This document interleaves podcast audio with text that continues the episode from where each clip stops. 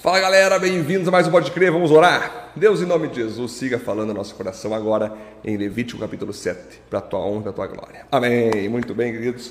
Levítico capítulo 7 agora, cujo primeiro ponto tem a sua afirmação. Vença suas culpas. São essas as leis a respeito da oferta para tirar culpa das pessoas. Essa oferta é muito sagrada. Em sacrifício, o animal será morto do lado norte do altar. Serão queimados o rabo, a gordura dos miúdos, e assim vai falando sobre o sacrifício também, que tira culpas. Porque uma pessoa se sente culpada? Quando uma pessoa se sente culpada, quando ela comete alguma coisa que ela sabe que feriu aquilo que ela acredita ser errado, que feriu aquilo que a palavra de Deus diz ser errado que feriu todos os princípios que ela aprendeu e que ela concordou e que ela acreditou e que ela sabe que é errado. Quando ela comete algo, então, que vai contra aquilo que a palavra diz, contra aquilo que ela creu da palavra, contra aquilo que ela sabe que a palavra condena e Deus condena, ela sente algo chamado culpa, ou seja, poxa, não devia ter feito, cara, eu tô com uma vergonha, não devia nem, nem aparecer na frente dessas pessoas. É como aconteceu com Adão e Eva, lembra? Assim que eles pecaram, a primeira coisa que foi eles fazer foi se esconder, tapar suas partes íntimas ali, né, com arbustos, e se esconder da presença de Deus. Uma pessoa culpada, ela é culpada porque ela não recebeu perdão, porque ela não confessou, porque ela não se apresentou. Uma pessoa culpada é a mesma, é a, é a mesma pessoa que é a mesma coisa que uma pessoa que está presa. Ela foi condenada por algum tipo de delito e está presa. Ela entende, ela sabe muito bem que ela está presa, está longe da sociedade, ela é uma pessoa condenada. No momento que ela recebeu perdão, com o advogado aparecer e dizer que acabou a pena e ela sair para fora daquela cela, ver o sol lá fora, ela entendeu que, por mais que ela errou, ela recebeu perdão, sua pena foi cancelada, sua condenação foi anulada e ela agora está livre para viver tranquilamente. Assim é uma pessoa que precisa ter suas culpas perdoadas por Deus. Deus, ele sempre vai perdoar todos os nossos pecados. Não importa que pecado você e eu cometamos. Não importa. Se você confessar a ele, se você se arrepender diante dele, se você confessar para aquela pessoa que, que talvez nesse teus pecados, como nós vimos no Levítico 6, né? Você acabou lesionando, você acabou lesando, você se acertou com essa pessoa, você não tem mais por que ter culpa no teu coração. A tua parte foi feita, você se entregou para Deus, você pediu perdão para Deus, você recebeu o perdão de Deus, você recebeu o perdão do próximo, mas a, parte mais difícil, geralmente, para nós que precisamos lidar com culpas, é nós perdoarmos a nós mesmos. É nós dizer para nós mesmos: ei, tudo bem, você errou, foi um vacilo, aprenda a lição. Colhe as consequências, mas Deus te perdoou, as pessoas te perdoaram, agora trate de se perdoar. Então é assim que funciona. Porque senão você vai ficar se remoendo, se remoendo, se culpando por pecados que você já falou, que você já confessou, que você já abandonou, e isso vai só te causar mais malezas, mais malefícios para você. Aprenda a se perdoar. Na caminhada cristã, não é só uma questão de perdoar o outro, é uma questão de perdoar a si mesmo. Perdoe-se, Deus te perdoou, aprenda a se perdoar. O segundo mandamento de Deus é ame ao próximo como a si mesmo. Você não perdoa o próximo quando ele erra contra você? Não é assim que funciona? Então, perdoa a si mesmo, bola para frente, vira a página. A vida não é feita somente de pontos, ela é feita também com vírgulas. Um livro não tem só uma página, tem várias páginas. Se em algum capítulo a tua vida teve pecados horríveis, beleza, corrige ali, se arrepende, bora para o próximo capítulo, vamos para frente, vamos lá, vamos seguir. Vai ficar na história do livro o teu delito? Vai, mas não fique fazendo com que esse capítulo permaneça por todo o livro. Não, um livro tem inúmeros capítulos. Vira a página, recomece. Lembra do Moisés aqui que está todo o tempo com nós aqui agora, né, desde Êxodo aqui, agora Levítico, quando ele quebrou as tábuas da lei, lembra? De brabo, ele ficou irado com o povo e quebrou as tábuas. Deus perdoou ele e deu novas tábuas. Deus deu o recomeço para ele. E Deus pode te dar um recomeço também. Amém, queridos? Ponto 2. Deus só aceita sacrifícios de pessoas puras.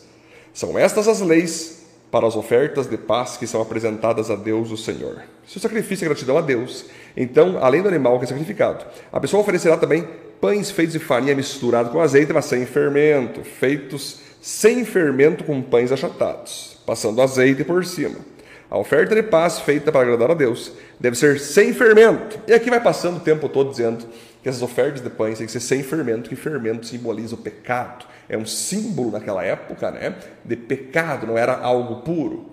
Deus, ele ouve, ele se revela para pessoas que são puras. O próprio Jesus diz nas suas bem-aventuranças: Bem-aventurados são vocês quando forem puros, pois os puros verão a Deus. Antes de você fazer qualquer coisa, para Deus ou para as pessoas, consulte se o teu coração está buscando de fato a glória de Deus e o motivo de ajudar aquelas pessoas. Se no teu coração o teu desejo é se achar, é se mostrar, é ganhar algum benefício interesseiro particular, não faça, porque Deus não vai receber. Deus só recebe ofertas puras. Amém? O ponto 3. A vida humana deve ser sempre celebrada e protegida. O Senhor Deus mandou que Moisés dissesse ao povo o seguinte: Não com gordura de gado, de carneiros e cabritos. A gordura do animal estiver morte natural, que for morto por animais selvagens, não pode ser comida, mas pode ser usada para outros fins. Será expulsa do meio do povo qualquer pessoa que comer a gordura do animal que for sacrificado a Deus como oferta de alimento. Em todos os lugares onde morarem, os israelitas estão proibidos de comer o sangue de animais ou de aves. Quem comer sangue será expulso do meio do povo. Olha só, gente. A vida humana deve ser sempre celebrada e protegida. Queridos, a Bíblia vai nos ensinar o tempo todo que no sangue que está a vida. O sangue que corre aqui, da onde o coração pulsa e vai por todo o corpo, é aqui que está a vida. Isso vale tanto para nós como para os animais. É no sangue dos animais que está a vida. Por isso que Deus sempre deixou claro: não comam nada com sangue, porque no sangue está a vida.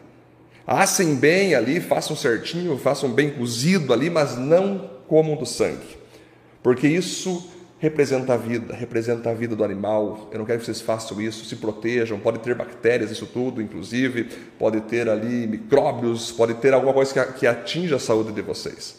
Mas o principal aqui, queridos, é que nós devemos entender que Deus, ele sempre vai trabalhar pela vida, para que a vida seja celebrada, para que a vida seja protegida, para que a vida seja cuidada, a vida humana.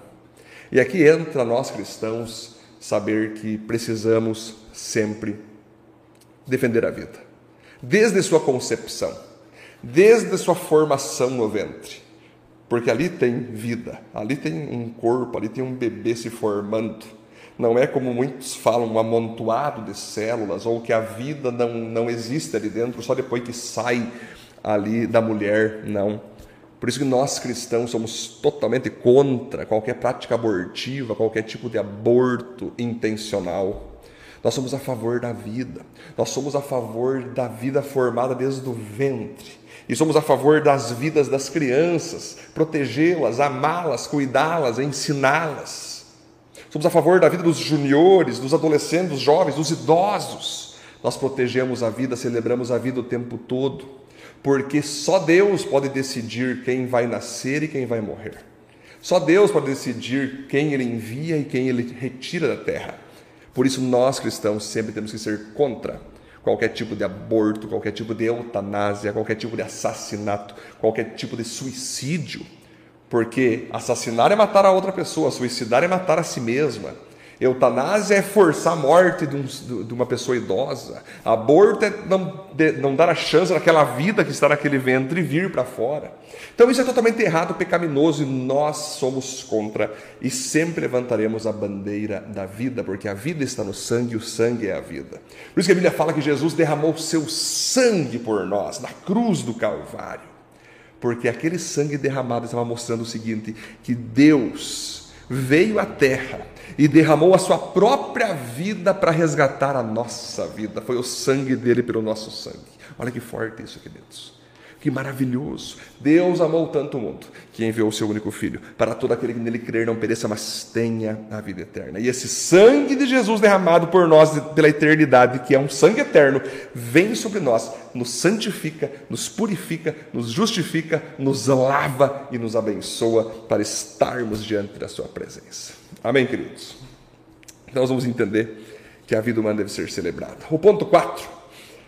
Deus deseja que aqueles que servem na sua obra sejam prósperos e que o próprio povo que eles cuidam entendam e propiciem isso. Olha só, Deus deseja que aqueles que servem na sua obra sejam prósperos e que o próprio povo que eles cuidam entendam e propiciem isso. Vou te explicar agora, olha só.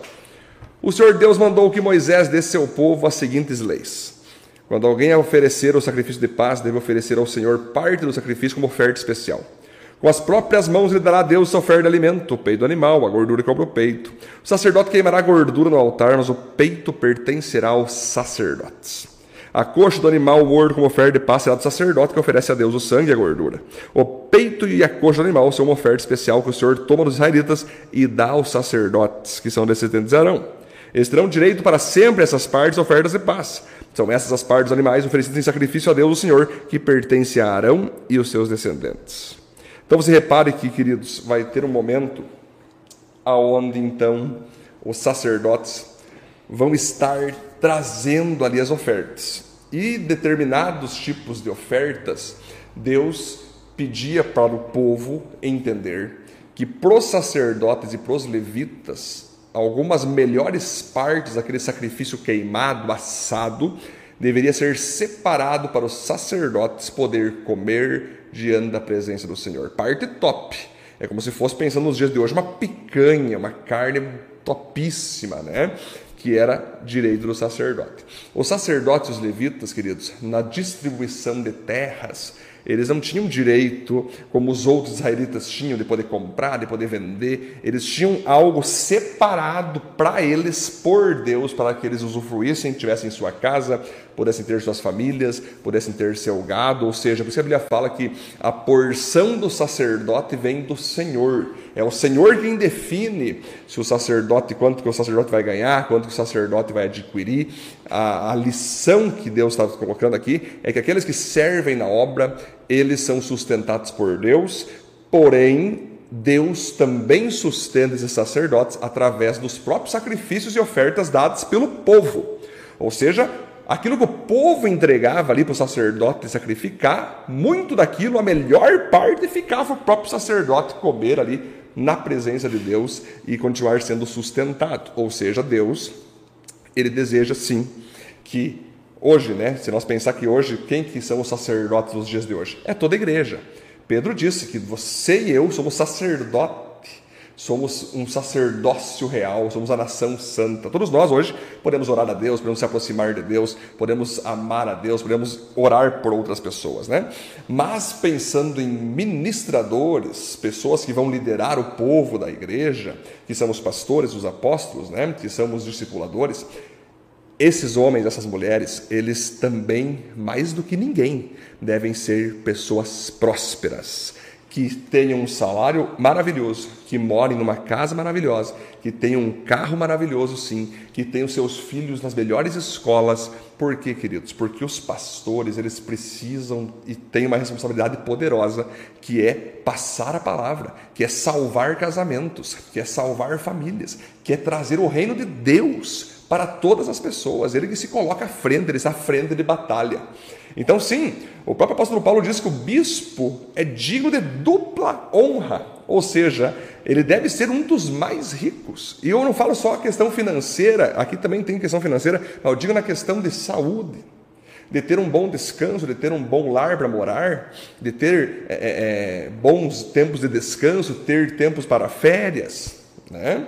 de ter seus filhos estudando em escolas maravilhosas de ter a possibilidade do pastor fazer cursos, pastor poder fazer faculdades, a igreja investir nos seus pastores como gratidão por tudo aquilo que os pastores fazem para elas, que é entregar a vida pelas ovelhas, que é se colocar na guerra espiritual pelas ovelhas. Então aqui esse mesmo princípio mostra que todo o povo de Deus deve ser um povo próspero. E também, principalmente, os principais prósperos devem ser os pastores, os líderes, os discipuladores, aqueles que cuidam do povo, aqueles que abençoam o povo. Amém, queridos? Então, esse foi o ponto 4 de 27. Vamos orar? Deus, muito obrigado por mais um estudo bíblico, mais um devocional em cima do Levítico capítulo 7. Siga nos abençoando e falando conosco, no nome de Jesus. Amém.